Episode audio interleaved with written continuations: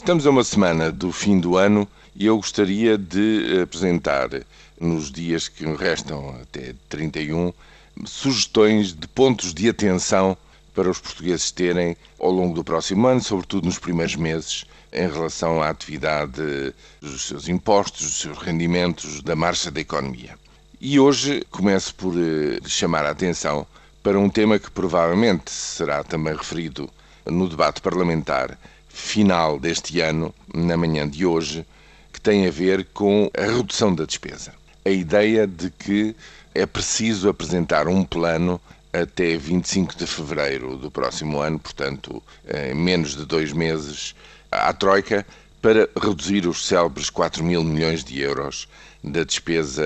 pública, que se esperam que representem uma redução, na sua esmagadora maioria, nos grandes setores públicos da saúde, da educação, das prestações sociais. Esse é um tema de atualidade que vai marcar muito não só a execução orçamental de 2013, mas sobretudo a feitura e a proposta do Orçamento de Estado para 2014, e está relacionado com outro ponto para o qual eu queria chamar a atenção, que vai ser um tema nos próximos anos, que é o peso dos juros nos próximos orçamentos. Efetivamente, a dívida pública, como soubemos ontem, continua a subir, o que quer dizer que os encargos com essa dívida fatalmente também terão que subir. O regresso aos mercados, a abertura, portanto, a capacidade da República Portuguesa voltar a poder uh, financiar-se em mercado aberto só faz sentido se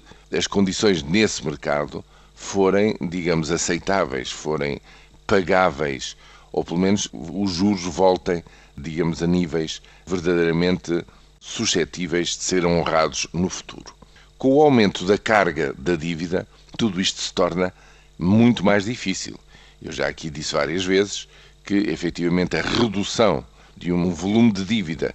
que já representa mais do que 100%,